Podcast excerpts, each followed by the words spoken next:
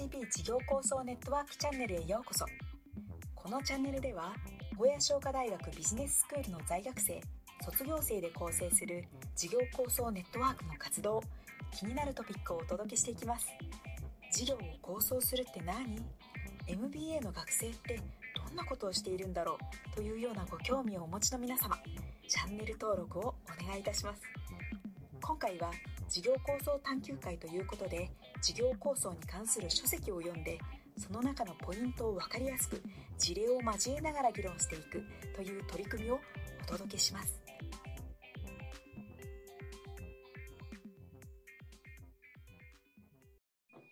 いいですかね。じゃあ次行きましょう。次はユーグレナ。簡単に紹介お願いします、佐藤さん。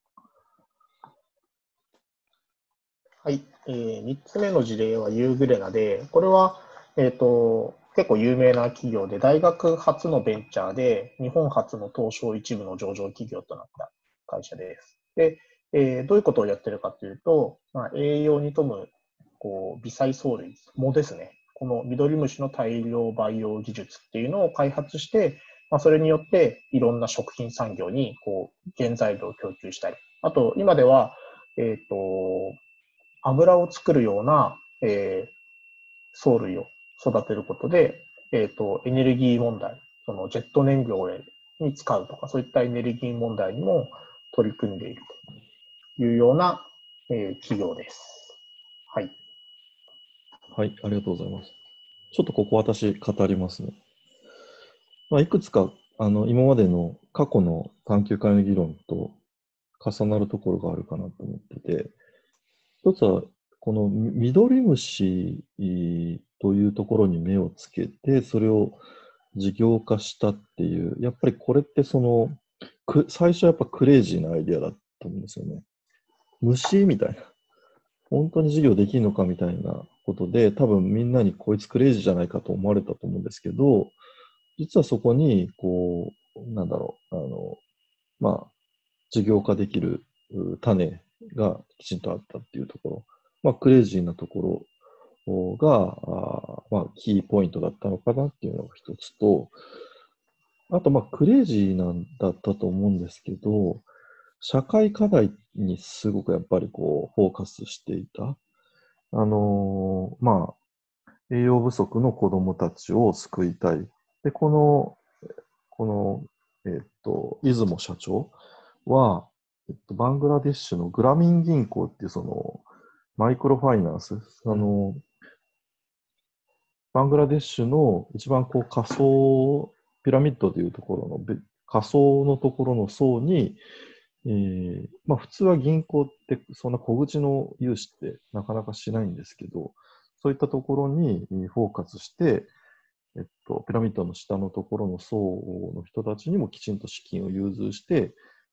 その人たちがちゃんと生活できるようにしていくんですよっていうところの、まあ、あピラミッドの下のところの層をちゃんと救ったビジネスにちゃんとしたそしてそれが世界に認められたっていう事例がちゃんとあるっていうことをイメージできてたので、えー、それを実自分もやってみたいんだっていう強い強い思い、志があったからこそ、まあ、その事業構想ができた、まあ、事例かなというふうに私は解釈しました。他に何かありますか？佐藤さん。はい。今の成田さんの解釈、すごくいいなと思っていて、ユーグレナって、やっぱりその大学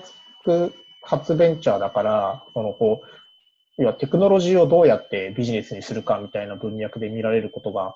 大きいんですけども、今の成田さんの話を聞いてすごく思ったのは、まあ確かにグラミン銀行って多分、えっと、BIP だとリバースイノベーションの講義で取り上げると思うんですけども、なんかそういう意味では、こう、途上国の食料問題に、こう、えー、まずこう、ターゲットを絞っていたのが、こう、ちゃんと先進国でも産業としてこう成立するみたいなのは、こうリバースイノベーション的な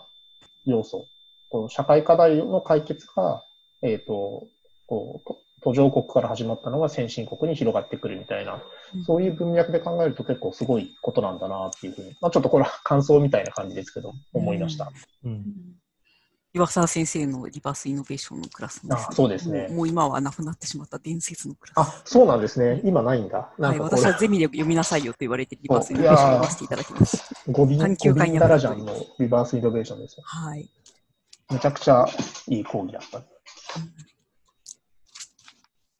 シャンさん、行きましょう。私も感想なんですけど、これ、えっと、一番最初に2016年か、2006年からと 2, 2年間で500社ぐらい、あの、最初に、あの、買ってくれませんか販売しませんかっていうのを、そう、あの、フットワークで2年ぐらい頑張って、えっと、それで成果がなくて、最終的になんか倒産しようと思ってた時に、その伊藤忠さんから声がかかったって書いてて、私はなんかここすごく思ったのが、えっと、なんでしょう。